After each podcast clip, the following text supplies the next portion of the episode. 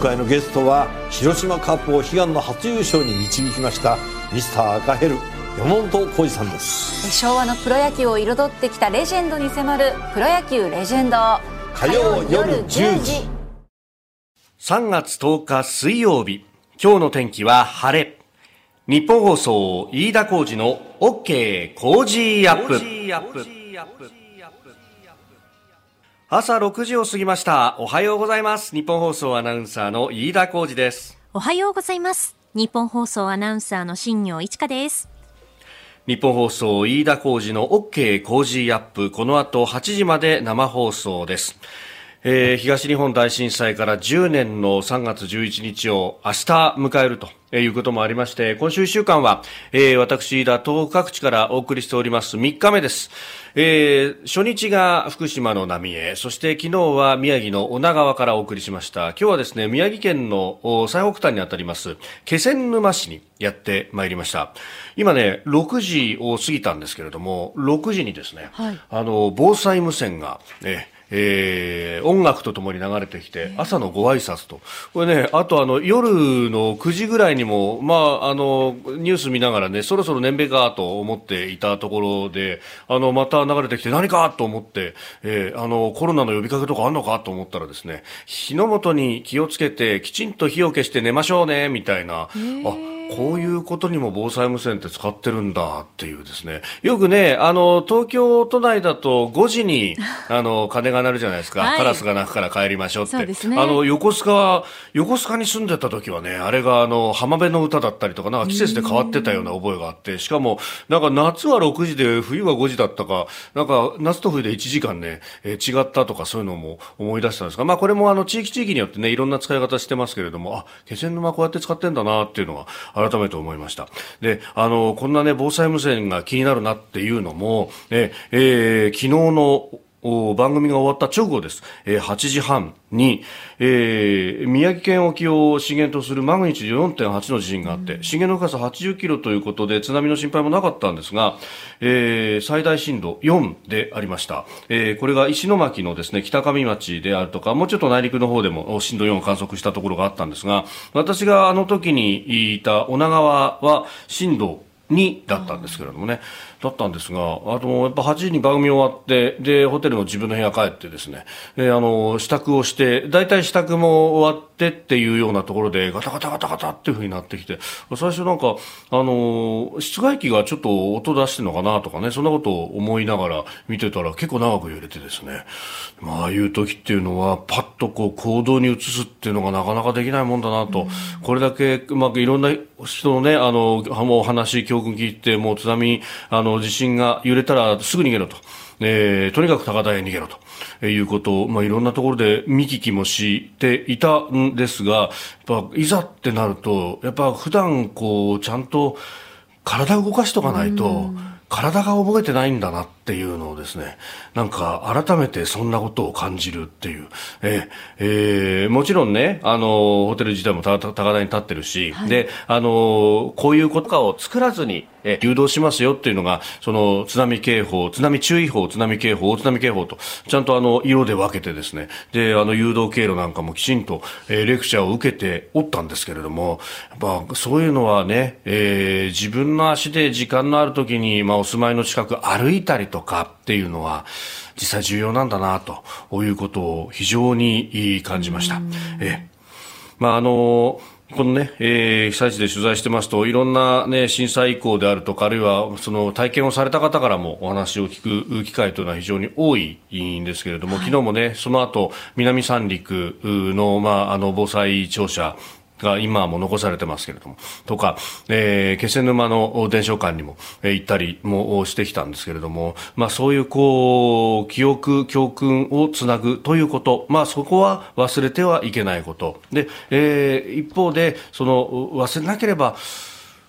生活ができないよっていうようなこともね、やっぱりあの、地元の方々、え、えー、言ってらっしゃって、まあその意味ではもう、あの、僕らも、同じように、えー、生活をしている日本人だよっていうところで見てほしいと、まあ、そこは忘れなきゃいけないところっていう、まあ、そのバランス10年間かけて、えー、探ってきたのかなと。いうことを、まあ、あの今取材しててちょうど今日が折り返し視点になりますけれども、はい、非常に思ったところです、えー、今日はですねこの気仙沼市からお送りいたします。あの気仙沼市役所で、えー、復興に携わって、えー、来られた、えー、町の企画をずっとされていらっしゃったですね小野寺健一さんという方にインタビューをしておりますんで、まあ、その模様も6時台7時台に合わせて、えー、お伝えしていこうと思っております。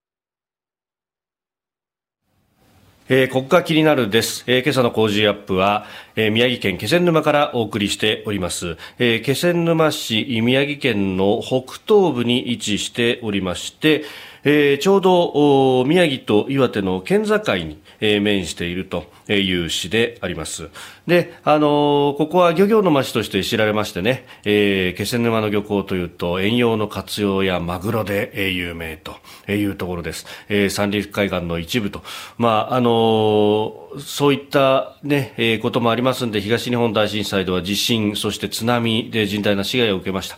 えー、被災地ベースの人的被害では死者、行方不明者が1432人、えー、延べ1万5815棟の住宅が被災をしたと、えー、そして、まあ、そのね、えー、様子というのが高台に避難された方々が映した映像であるとかで、えー、残されておりますが、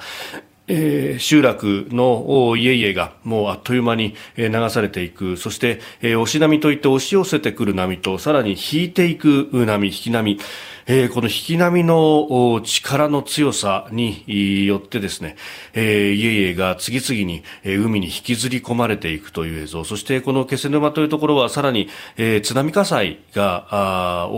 大量に発生したというところでもあります。まああのね、たくさんの船が係留されていた、その船、船が流されてしまったであるとか、あるいはね、えー、都市ガスではなくプロパンガス中心ということもあって、えー、そういったものが、えー、電気のショートなどによって火がついてと、それが燃え広がってということで、えー、3月11日、あの日の夜は、えー、午後とその燃え盛る炎で赤々と照らされた空というものを、えー、印象として残していらっしゃる方もたくさんいるというところであります。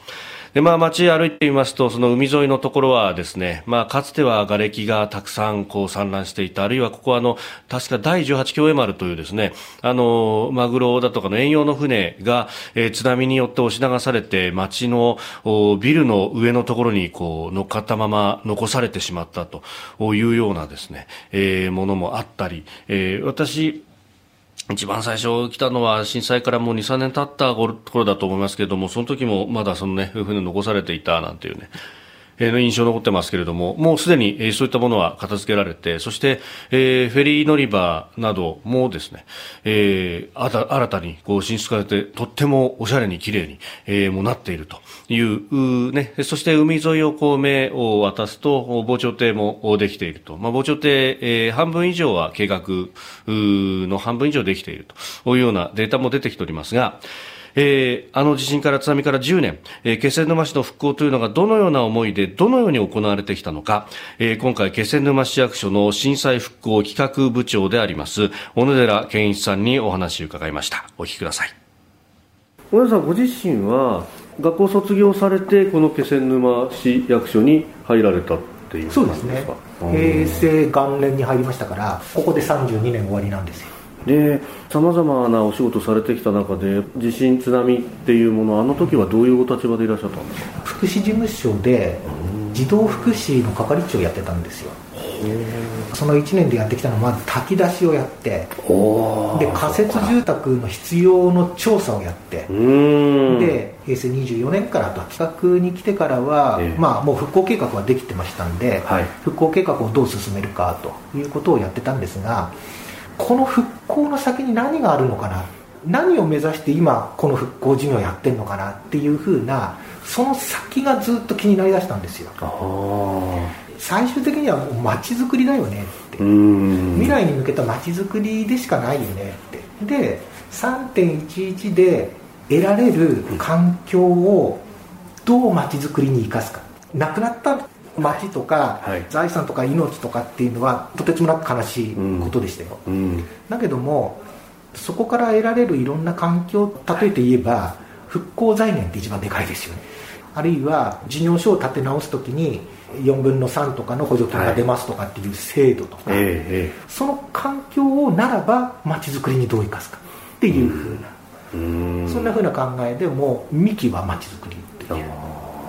気仙沼はベースとなるのははい。人づくりだねってうん。いうことで最初始めたのは産業人材の育成ですね。若手経営者をリーダーを育成すると。東北未来創造イニシアティブというプログラムを作って、はい。今回の三陸沿岸の方々の若手経営者を育成しますリーダーを育成しますというプログラムをうん。作った時にはい。いち早く手を挙げたのは気仙沼なんですえー、ということで、この震災のね、復興っていう話をすると、まあ、インフラ面でどのぐらいこう出来上がっただとか、まあそういうことが、えーね、よく取り沙汰されます。今日の毎日新聞一面も復興事業完了せず76%なんていうのが出てますけれども、その、やっぱり復興、今いかがですかっていうふうにですね、まあ、あの、想定としては、その、どのぐらいものができたかっていうようなところで聞かれることも多いと。で、えーただ、気仙沼に関しては今、小野寺さんがおっしゃっていたようにですね、えー復興っていうものは目的じゃなくて手段なんだと。で、その先にあるのは昔からずっとやってきた街づくりを、えーこの、まあ、復興で得られた、まあ、あの、尊い犠牲がある中であんまり得られたっていうのも、どうなんだっていうね、話もあるんですけれども、だから小野寺さんも非常に言葉を選びながらね、話してくださったんですが、このきこうきっかけ、チャンスというものをどう生かすのか、で具体的にね、その復興財源の話もありましたし、あるいは様々な事業の補助金等々のスキーム、えーあるいはですね、えーもう一個おっしゃっていたのは、まさに、えーこの、この間の週末、3月6日に、えー開通した気仙沼大橋という、これ三陸道にかかるですね、えーこの気仙沼の港にかかる橋なんですが、これはですね、もし地震がなくて、えー平時でやってたら、できたの100年後ですよと。まあ、そのぐらいですね、あの、お金のかかる工事を国から引っ張ってくるということの難しさっていうのは、まあ、ある意味地元は身に染みているわけですね。公共事業といっても、そんなに昔みたいに野放図に何でもかんでも作れるわけじゃないと。えーいろんな費用対効果とかデータを揃えて、それでも何度も何度も蹴られてっていうのを繰り返すという、まあ、そんな中で、あの、これだけの、まあ、これをある意味機会として、で、立ち上がっていかなかったら、亡くなってしまった人に申し訳ないじゃないかと。こんなにいい街になったんですよっていうのをやっていかなきゃならないと。で、えーそれで前を向くというところで、遠回りのように見えるけれども、人を作っていくということで、足腰の強い気仙沼を作るんだというようなことを本当に熱を込めておっしゃっていました。まあ、とはいえですね、今お聞きいただいた話ってちょっと概念的な話で、まあ、わかりづらい部分もあると。ただ、気仙沼の復興っていうのは、他と違ってどこにお金をかけるんだってところで、ええー観光に特化した女川だとかとはまた違う。今度は人にお金をかけるってことが、じゃあ10年かけてどうやって、えーまあ、ある意味形になってきたのかっていうあたり、また次第にお話を聞いていただこうと思っております。えー今日のここが気になる、えー気仙沼市の復興の道筋というもの、そして復興の先にある街づくりというところを、えー取り上げてまいります。ここが気になるでした。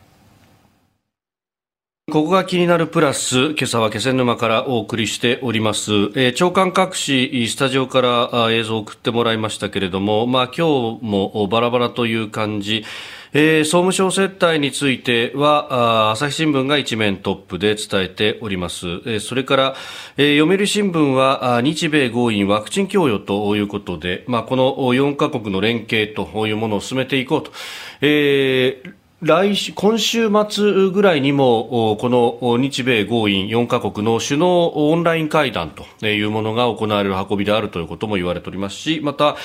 アメリカとの間では、日米2プラス2も来週には控えているという中で、中国を睨んで、外交総力を挙げてという感じになってますね。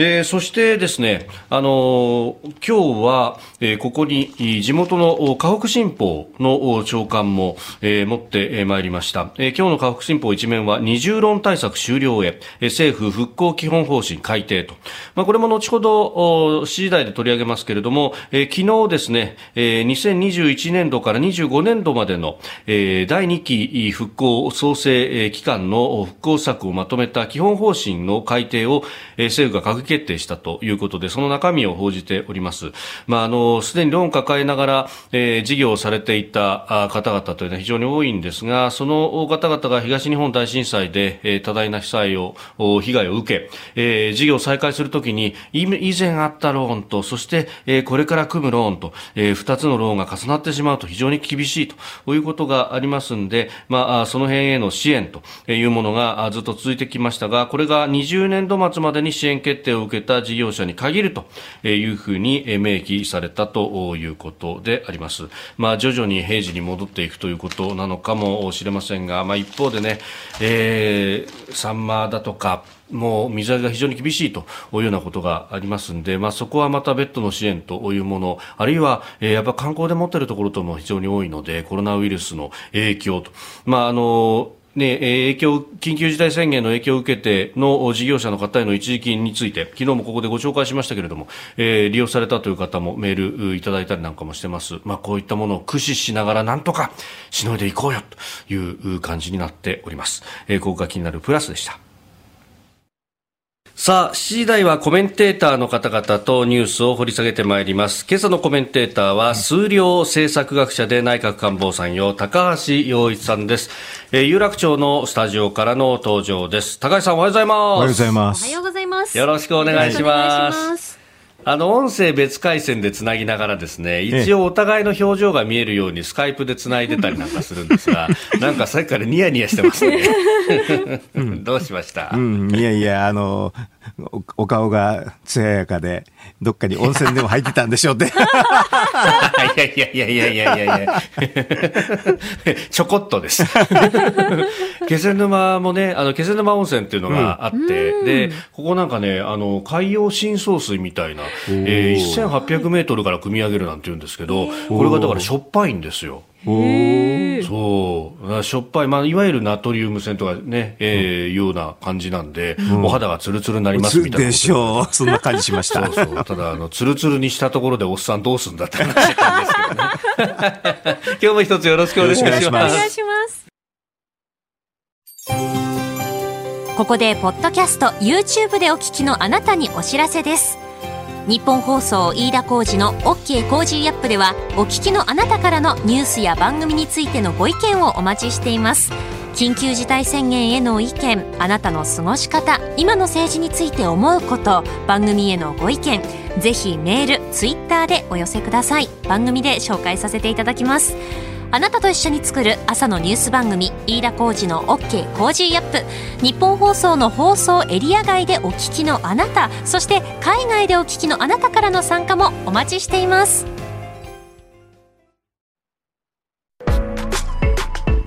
ライブ配信アプリ17LIVE 配信の魅力は何といってもいつでも誰でもどこにいてもスマホ一つあれば楽しむことができること。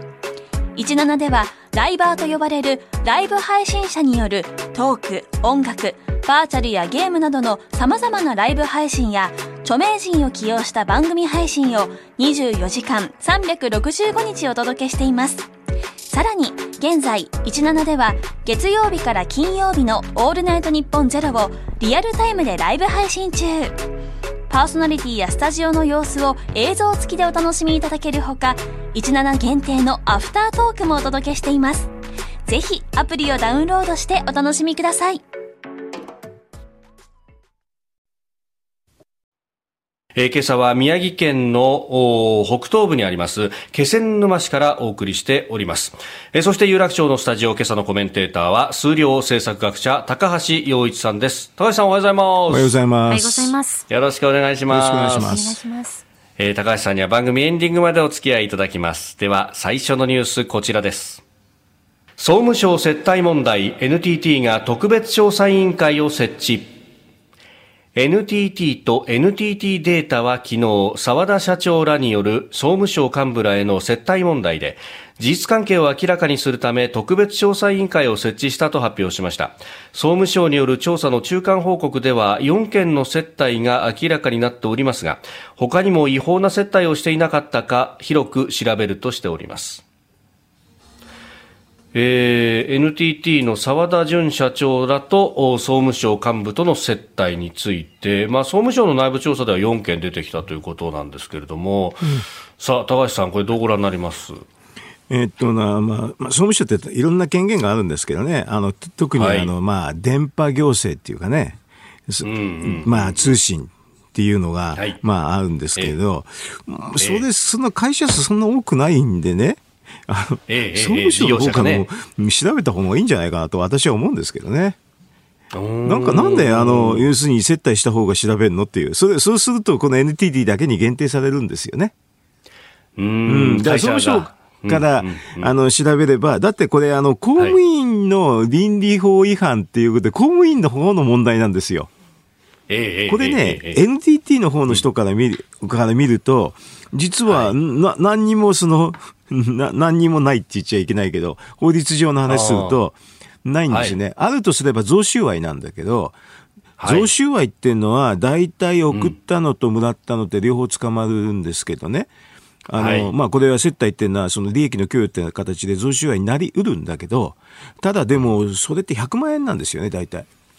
まあ、これ相場があるんですよ。あの、立件されるって相場がね。で、それ私ら、あの、ほら、大蔵省スキャンダルってんで、そういうのすっごく何回も経験してきて、みんなこの声接待してるから、これ捕まえるよとか、そういう話してきたんでね。結構それはね。なんとかしゃぶしゃぶの時ですね、うん、そうそう、それは結構知ってます。だから、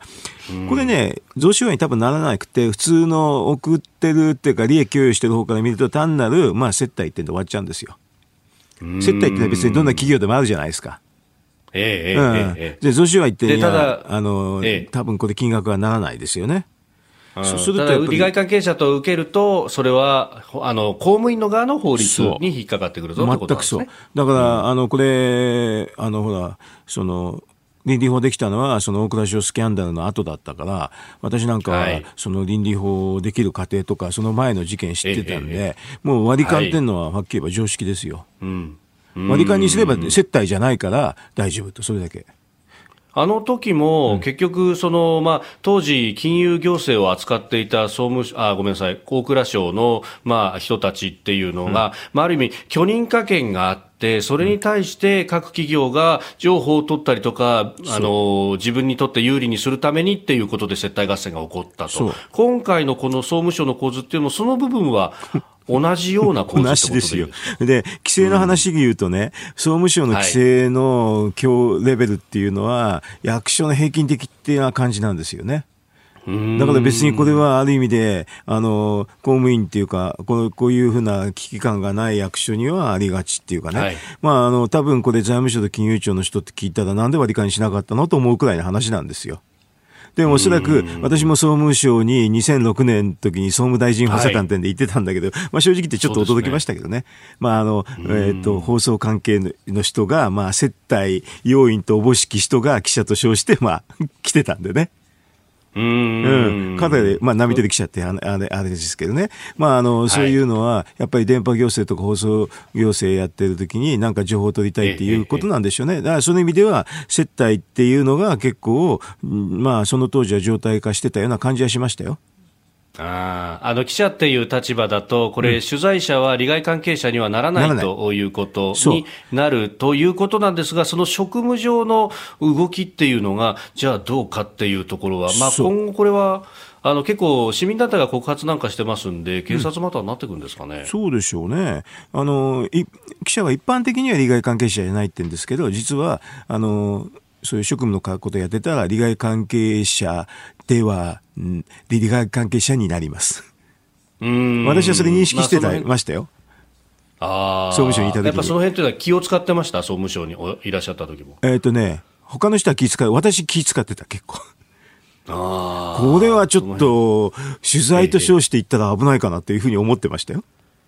うん。うん。なるほど。こうよく分かんなかったそういう、でもね、なんとなく権限がある時にはそういうところがあるってことだと思います。おはようニュースネットワーク。東京有楽町日本放送キーステーションに全国のラジオ局21局を結んでお届けいたします。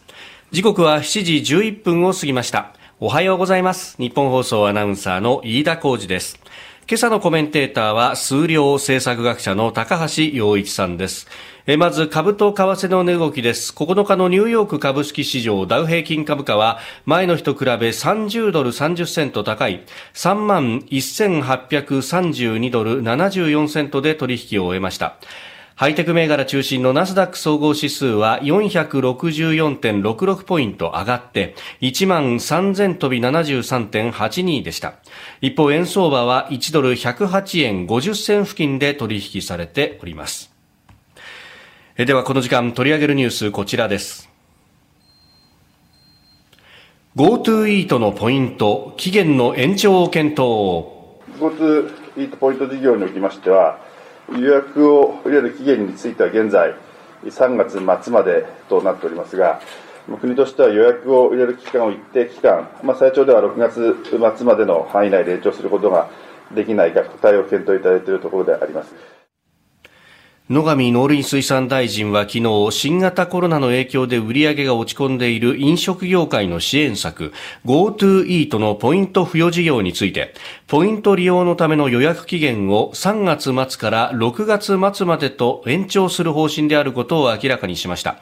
有効期限が3月末のままだと付与されたポイントのうち30億円相当のポイントが利用されずに執行する可能性があるということです。えー、オンラインで予約すると次回以降使えるポイントがつくというね、えー、事業で、うん、確かにポイントを貯まった分どう使うよっていうような話が結構ね、言われておりました。うん。そうですね、これ、はい、まあ、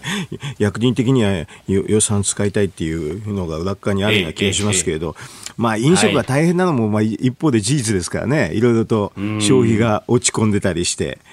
だから、まあ、苦肉の策なんでしょうけどね。でも、うまいこと管理しながら飲食をするって手もあるって思うんですけどね。あのまあ、感染予防しながらですね。そうあの、うん、最近のとこ行くとあれですよね、みんな席半分にして、向かい合いにならなくするとかね、はい、いろいろ工夫してますよね、みんなね。うんうんうん。で、黙って食うというね、黙食なんて言葉が出たりとかね。黙って食事して、一人で黙って食事したら何も悪くないですよ。うん大人数で行って大騒ぎするってするっていうと問題なんですけどね。だからこれはやっぱりあのポストコロナも睨んだね、あのなんか生活なんかを変えるって意味でも、まあ、うまく管理しながらやるって手もあるような気がしますけどね。うん、緊急事態宣言で、まあ、8時で、ね、お店閉まるっていうことになってますけれども、うんええ、いや、だからといって、その、じゃあ、昼ならいいじゃんっていうことで、昼にどんちゃ騒ぎしたら全く同じことで、夜10時、11時であろうが、黙って食べてれば、そっちの方がよっぽどリスクが低い。うんあの一人で黙って食べる、もしくは二人で行っても黙って食べるっていうことであれば、問題ないですよね。ほとんどしゃべって、その時にあのまあ唾が飛ぶっていうのが一番あれですからね、問題なんですよ。だからところが緊急事態宣言は延長されてしまったし。うん集まっちゃいけないとかね、なんか確実的になんかそういうふうにするっていうよりかは、もうちょっとあのコロナの話があの最初分かんなかったんでね、いろんなあの、規制は必要だったと思うんですけれど、もう今やかなり分かってきてるわけですよ。最初なんかあれですよね、マスクもいらないなんて言ってましたけどね、とんでもない話だったですよね。ありましたね。マスクして喋らなければあんまり問題ない。っていうことなんじゃないですか？うん。で、これね、なんか、あの、数字としては、その感染者数だとかっていうのも、まあ、下がってきていた、当初の目標はクリアしていたけれども、緊急事態宣言は延長をされてしまったっていう、まあ、これ経済の影響も含めて、えー、っていうふうになった方も多いかもしれないと思うんですが。私まで科学的にはわからないですね。あの、普通に考えると、えっ、と、最初に1月の時にステージ3になったら解除するって言ってたのに、ステージ3になっても、はい、なんかステージ3になったらステージ2まで目指すとかわけわかんなくなっちゃいましたしね。あとね、東京都の方でね、ベッド数が急に増えたりとかね。ああいうのをデータベースのあの仕事してる人から見たらもう混乱しますね、はっきり言うと。そうするとね、ああいうふうないろんなあのデータが変更になったときには、実は意思決定ができなくなるんですよね。意思決定ができないから、まあ、解除っていう意思決定ができなくて延長しちゃった、せざるを得なかったのかなと、私なんか思いましたけどね。あまあね、あれも500兆から1000兆にポンと増えたっていうのは、ええー、どうしてっていうのは、ね、どうして？あの、まあ、基準が違うなんて言ってましたけど、それじゃあ、あの、はい、他のデータはどうなのとかね。でもしこれで解除するって意思決定したら、もう基礎データどうですかって言われて、東京都が出てきての全部聞かれたらね、多分分かんなくなっちゃいますね。説明ができなくなるんで、まあ、こういう時には意思決定ができないですね。ええ、うんそうすると、まあ、現状維持をせざるを得ないと。そう、せざるを得ない。あの、現状から変更するときに説明責任が引っかかるんですよ。はい。でも現状から変更しなければ説明しなくていいってそういう非常に消極的なあのスタンスになりが、なっちゃう可能性あるんですよね。こういうデータの話されるとですね、データの変更になるとそういうことがありえますね。これは東京都から出ているデータと厚生労働省が出しているデータに相があったと厚生労働省側はちゃんとしたデータ出せって結構前から、うん、えー、要求していたなんていう話もありましたけれども、うん、そうすると説明責任は都側にあるというそこでそうですよ。で、他に、他、あの、一般から見るとね、その、解除したらね、このデータ大丈夫、このデータ大丈夫って言われるじゃないですか。はい。それがたまらないから、実は意思決定しないっていうふうに、役人ぐらいだと思っちゃいますね、はっきり。そういう。うんでも、政治家ですよね、トップは。でも、やっぱり東京都の方から、これこれこういうので変えましたっていうのは、まあ説明はちょっとありましたけど、他のはどうですかとか大丈夫で、他のはこうなってますっていうことを言ってくれないと、ちょっとなかなか大変ですよね、これ、こういう、こういう話はね。厚生労働省からまずわからないですよ、はっきり言えば。あの、要するにデータが出てるのは東京都の話ですか？ら、東京都の方ではまずきちんと説明してもらわないと、あの、ちょっとなかなか他の人には納得がいきにくいです、これ。うん。まあ、それでね、影響を受ける飲食店だとか宿泊サービスっていうのは相当これ打撃を受け続けますよね。そうですね。だから、こういうデータベースの話ができなくなって、感覚っていう話が中心になりならざるを得ないんですよ。そうすると以前のね、えー、あの、はい、豊洲の、安全基準はクリアしてるけど、安心じゃないってわけのわかんない話に近くなっちゃうんです。はい。もうお気持ちの部分になってしまう。お気持ちになると分かりにくいんですよ、はっきり言うと。だから。まあ、それぞれ違いますもんね、個々人でね。業者の方も、あれですよね、予見可能性っていうのはなくなって、すごく不安になるパターンですね、これは。うん、その不安でお店畳んじゃったりっていうような人たちが出てきてもおかしくないですよね。いや、だって先が見えないとそうなるでしょ。先が見えてれば、いろいろと頑張れるというのがあるじゃないありますけどね、先が見えないっていうのは最悪ですよね。だって被災地でってそういうのよくあるでしょ、こういうのって。先が見えないっていうのが一番大変だっていうのが。うん。で、えー、そんな中、まあ、世界の方の経済の見通し、はい、先の部分なんですが、えー、2021年の世界成長率は情報修正5.6%にということが OECD 経済協力開発機構から昨日発表されたということであります。これは年の後半に回復していくぞというのが見えてきたということですか？そうですね。あの、実は私ってこういう話ずっと前からあの、半年ぐらい前からしてるんでね、ええ、あそういう意味では全然不思議じゃないんですよね。だから、そういう予想があるから今までは株価上がってきたという話なんですけどね、もう予想は予想通りいくか、ひょっとしたら、この予想はまたちょっと下方修正されるかもしれないかっていう話にもなりがち、なってる状態だと思いますよ。うん。まあ、ワクチン、まあ、でもこれも、うん、ワクチンですよね。そうそう。あの、大体行動制限がなければ、景気が回復するっていうのは結構簡単な話なんですよ。要するにな、んで今、景気悪くなったかっていうと、行動制限があったりして、消費が落ち込むって、それだけの話ですから、それがなくなれば回復するっていうのは、まあ当たり前といえば当たり前なんですよね。うん。で、まあ確かに、あの、GoTo トラベルの時なんかも、この、まあ東北、三陸のあたりも、いや、あそこでちょっと光が見えたんですよっていう観光事業者の方たくさんいらっしゃって、うん、でやっぱ、あの、渇望されてる方は多いですよね。大体あの GoTo トラベルによる移動っていうのは全国民の移動の1%ぐらいしかないんですよね。だからあれが原因で感染が広がるっていうデータを出すのはすごく大変なはずなんですよ。でも、だから、それで結果的になんかいろいろ雰囲気で言われたから、まあ、とりあえずやめてみましょうっていうのが、はい、あの、この間前の決定だったんですけど、でもやめても全然関係なかったでしょっていうのが、はい。ええ、要するに感染とは関係ないでしょっていうのは結構示されてるんですよね、もうデータ的には。うん。うんにもかかわらず、いまだに空気が支配するっていう、この意思決定ですよね。まあ、雰囲気なんでしょうね、これはね。だからデータではっきりしてたら、それはやめる方が正しいんですけれど、でもあれでとり,、とりあえずやめてみた、でも感染は全然収まらなかったっていうのがあるわけで、そうすると関係ないと読むのが普通ですよね。うん何か10年前の、ね、福島の風評被害とかもそうだし、うん、変わってないんですかね。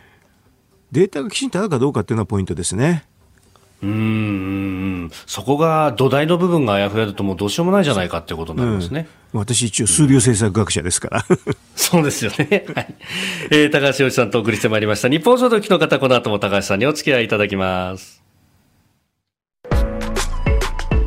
ライブ配信アプリ17ライブ配信の魅力は何といってもいつでも誰でもどこにいてもスマホ一つあれば楽しむことができること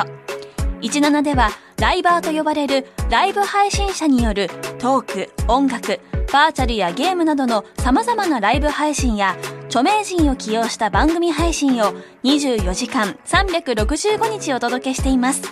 さらに、現在、17では月曜日から金曜日のオールナイトニッポンゼロをリアルタイムでライブ配信中。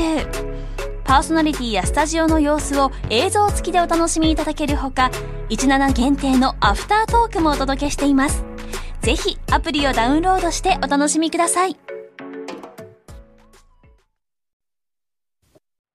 えー、今日はあ宮城県の気仙沼市に私おりまして有楽町のスタジオとつないでお送りしております、えー、だいぶ明るくなってきましたね。ちょっと今日は雲が多いのかなという感じですが、えー、スタジオには新業アナウンサーもいます。今日暖かくなるんだね。そうなんですよ。あの今は12度くらいなんですけど日本放送屋上の温度計で。東京都心は19度の予想になっていまして、うんうん、4月中旬並みだとポカポカ陽気ですねコートいらないね。コートいらないです。日中は本当上着いらないぐらいの陽気になりそうですよ。ほう、こちら気仙沼今日の最高気温は9度ということ。やっぱり日本は広い長いなという感じがいたしますが。さあ、では続いて教えてニュースキーワードです。復興の基本方針。政府は昨日東日本大震災の発生から明日11日で10年となるのを前に来年度からの新たな復興の基本方針を閣議決定しました。復興庁の設置期間を2031年まで10年間延長し来年度からの5年間を第2期復興創生期間と位置づけます。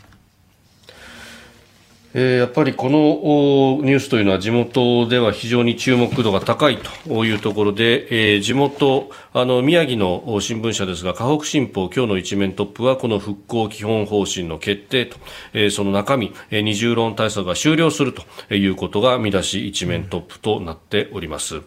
えー、10年が経つわけですけれども、まあね、えー、財源等々もいろいろ議論がありますが、えー、32兆余りのお金が入ってというところですが、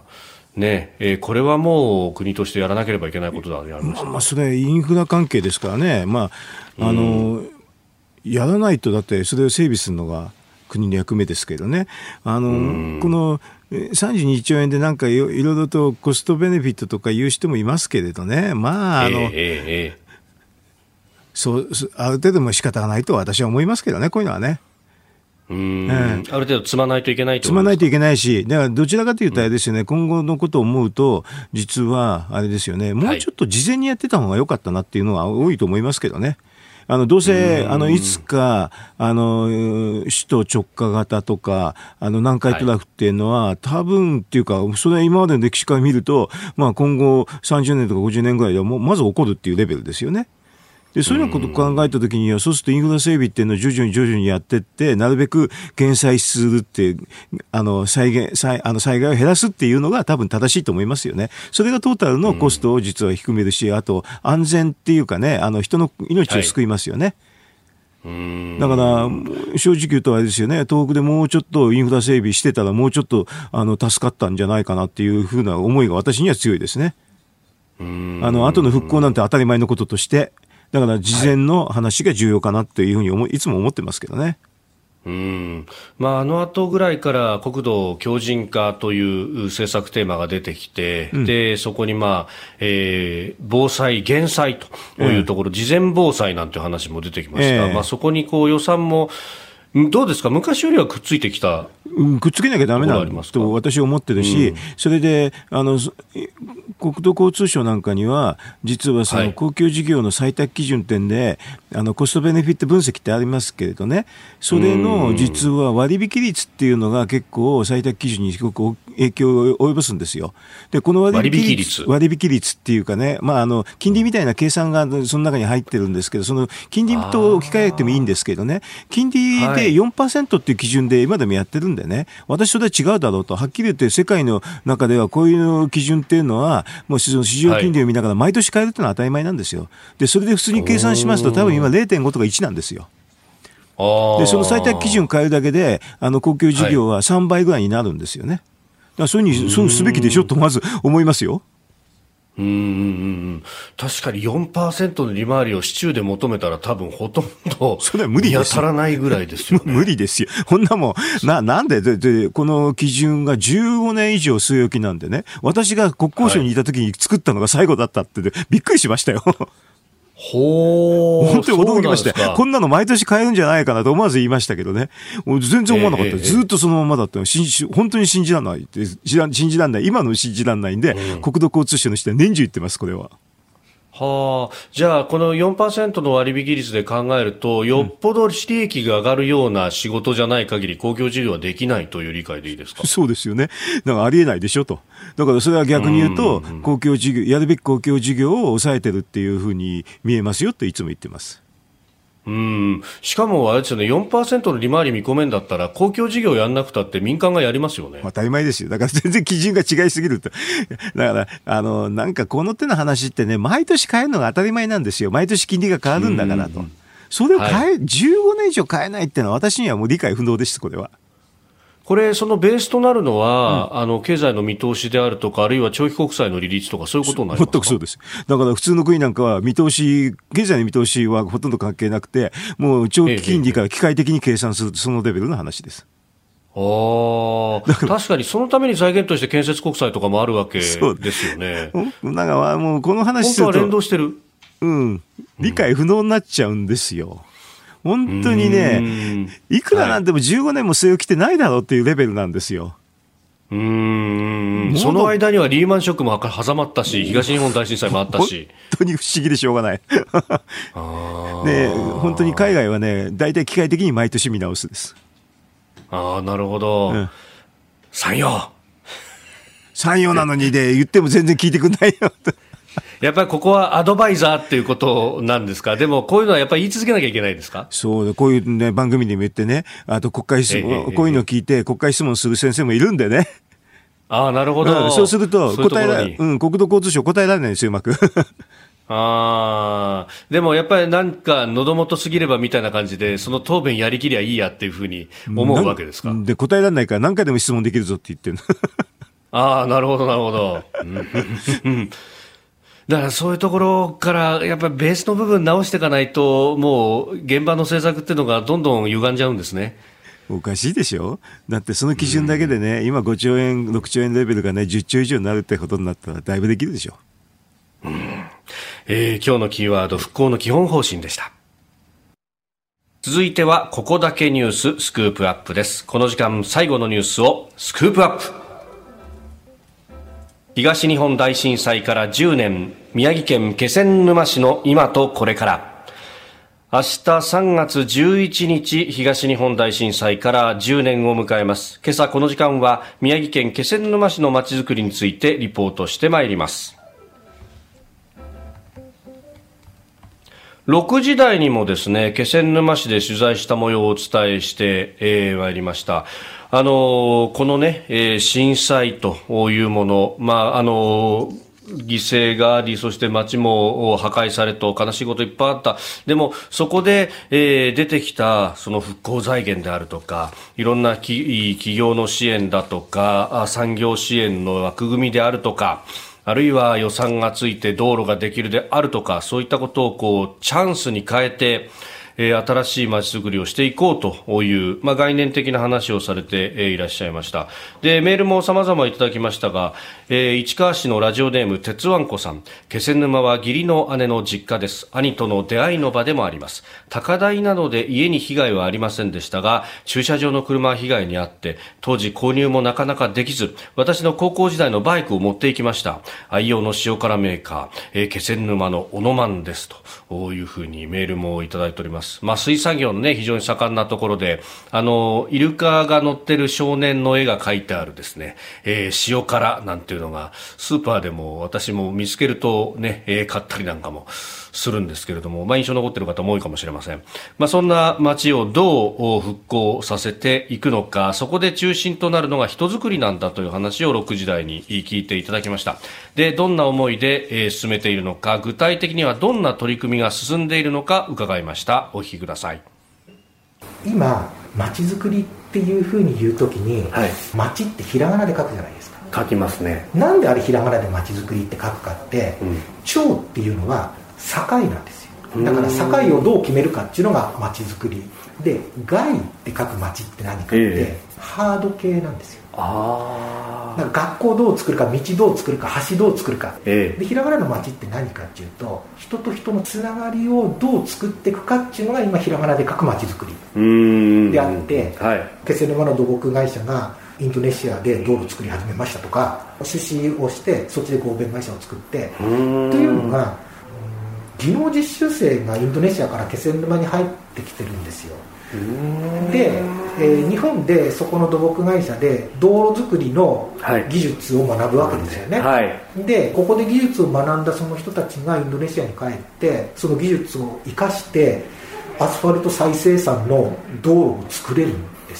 あとは専業農家が生姜を作り出したんですよ。生姜。なんで生姜なんですか？って聞いたら、気仙沼に魚上がるでしょって、うん、臭み消し生姜でしょって。だから気仙沼に上がる魚を気仙沼で取った生姜で臭み消しして商品にしますっていう要は物語ができるんですよ。なるほど、うん、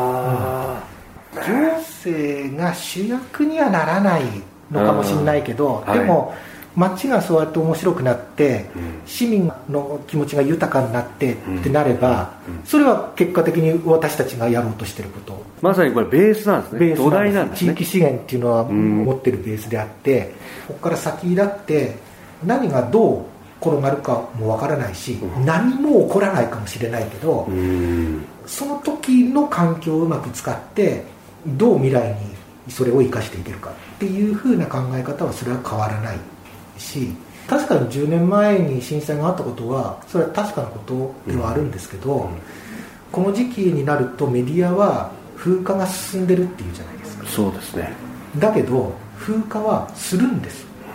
忘れるんです。それが人間なんです、うん、っていうことを前提に私たちはまちづくりをやってきてるんでだから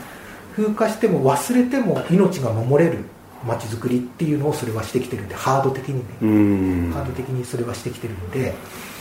10年前にあれはあったけども今の本当の実際の姿で評価をしてほしいなという気はしますね。10年で相当いろんなことやって、いろんな果実をその土壌を作り続けて、そして今も耕し続けてますよそうですね。あの10年の節目とか、復興事業がここで終わりますとかっていうことではなくて、私が幹にしてるのはまちづくりですからまちづくりに完成も終わりもないんですよ。まだまだ続くんです、うんそういった思いであのまちづくり進めていきますえー、気仙沼市の震災復興企画部長をされていらっしゃいます遠藤ごめんなさい、えー、小野寺健一さんのお話をお聞きいただきました。まあ、復興の仕方ってこれ街によっても様々あると思うんですけれども、まあ、インフラだけじゃないところ、全体の街づくりをゴールとしているんだというお話でした。高橋さんどうご覧になります、まああのね、あの、それぞれのところが、まあ、独自っていうかね、そういう工夫を持ってやっていたのが非常によ、いいと思いますね。うん。まあ、あのこれ、今もね、あの話を録音聞いていて、僕も思ったんですが、それこそそのあの行政が主役じゃなくて、ど、うん、土台作りというか、まあ、横からのサポートで、基本的にはその街にいる人たちが、うん、あのいろんなことができるように環境を整備するんだと、であのどんなチャレンジであってもいいと、だからあの漁業とは全く関係ないように見える土木産業で、うん、インドネシアとつながるであるとか、うん、あるいは生姜作りをするであるとか、それが実は漁業とちょっとつながってくるとかっていう、うん、まあ、で、そこの後押しをするこう環境を街全体として雰囲気としても作っていくっていうことを非常に強調されてたんですが、これね、高橋さん、冒頭であったその総務省の話もそうですけど、許認可行政で自分たちが引っ張っていく行政となんか対極にありますね。本当にね。あの、まあ、行政って本来はあれですよね、インフラ整備みたいに、あの、なんか縁の下の力持ち的な話でね、なんかあの、はい、空気みたいなのをやるっていうのが、あの、基本なんですけどね。なんか、ん。なんか与えてあげるとか、そういうのってあんまりなはい、ない方がいいですね、普通はね。これでもこの民の力っていうものを引き出していくって、うん、これでも、ある意味、政権のテーマでもあるし、うん、もっと言うと、ここ20年ぐらい、そこが議論されてきたはずですよね、本当は。本当はね。あの、だから許認可やってて、霞が関でいろんなことを差配してるつもりになってる人ってのはどういうことなのかしらね。もういっそのことあれですよ。同じ総務省なんで電波行政は違うんだけど、まあ同じ総務省ってのは地方に行くでしょ。うだから地方への人材供給だけに徹底してね、これでこういう話をずっと地方でしてたら、許認可なんてバカバカしいなと思うようになってくれたらいいですけどね。ああ、なるほど。うん、結構、あの、都心というか、あの、中央から、あの、まあ、出向の形だ、ね、ね、支援だったりとか、そこからもう居ついちゃったりとかっていう方が、結構被災地各地いますね。そっちのがいいんじゃないの？いや自分でも行政やってるつもり、やってるね、あの満足感というか、はい、出ると思いますけどね、なんか中央中央でね、接待付けになってるか、はるかに地方に行ってね、あの現場でやってる方がいい,、いいような気がしますけどね、私なんかそういう現場でやる方が結構好きなんですけどね。あやっぱり自分でやったことのこうすぐ結果が見えるというか、実感が湧くっていうのは、まあ、やりがいにもつながりますよね、そうですよね。なんか許認可なんかな、何がどうなったのかさっぱり、なんか、わかんないでしょ。別に余計な話だし、あんまり許認可あるから接待を受けるわけでね。だから接待を受けたいから許認可やってるのかよくわかんなくなっちゃいますよね。だからそういうんだったらこうやって地方に出てね、あの、その地元の人といろんな、ああでもない、こうでもないって言いながら、具体的な行政してる方が面白いと思うんですけどね。うん。なんかそれってそれこそあの東日本大震災福島第一原発の事故の後にさまざま報告書が出て国会事故調で規制の虜っていう話が出てきたじゃないですか、ね、まあ、これもともと経済用語だという話です。まさにこの話でねえ、なんかがんじがらめになっちゃってるっていうのがあるんですかね？この地方の人もね、結構めめんどくさいと思いますよ、はい、いろんなことやるのに。あの、さっきの。まあ、陳情、陳情になりますもんね。そうそう、昨日研修生の話なんかもね、もうちょっとすっきりして、はい、あの、就労ビザかなんかに割り切ってくれれば、すごく簡単に地方の人はできると思いますけど、いろんな地方の制度になって、その枠内でしか対応できないじゃないですか。うん。えー、今日は気仙沼市の取り組みについて、えー、震災復興企画部長の小野寺健一さんのお話お聞きいただきました。ポッドキャスト YouTube でお聞きいただきまして本当にありがとうございました。あなたと一緒に作る朝のニュース番組飯田浩二の OK コージーアップ。東京有楽町のニッポン放送で月曜日から金曜日朝6時から8時まで生放送でお送りしています。生放送を聞き逃したあなた。ぜひラジコのタイムフリーサービスでニュース以外の医療スポーツエンタメなどの情報もぜひチェックしてみてください。さらにこの番組では公式ツイッターでも最新情報を配信中です。スタジオで撮影した写真などもアップしています。そしてもう一つ飯田浩二アナウンサーが「夕刊富士」で毎週火曜日に連載中。飯田浩二の「そこまで言うか」こちらもぜひチェックしてみてください。